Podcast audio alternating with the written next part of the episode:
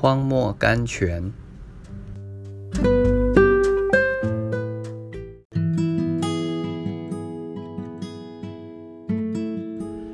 十二月二十六日，你们坐在这里，等我到那边去祷告。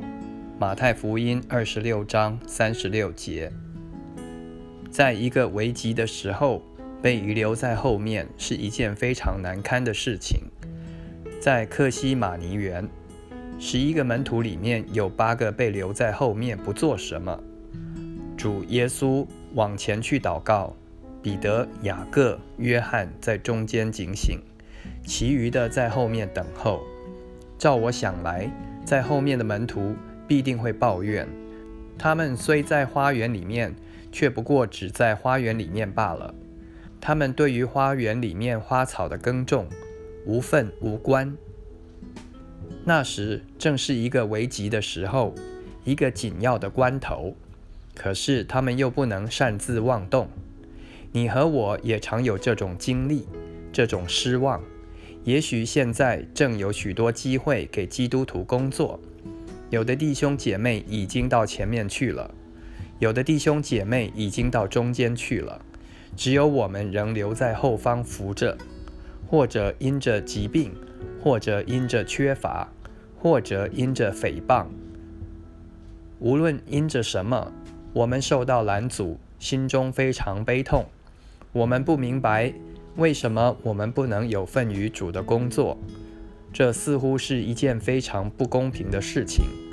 既然允许我们进了花园，又不在花园里分派我们工作，我的魂呐，应当安静。事情并不照你所想的那样悲痛。你并不是无份于主的工作。你想主的花园里只有走的地方、立的地方吗？不。里面还有一个地方是专为那些不得不做的人预备的。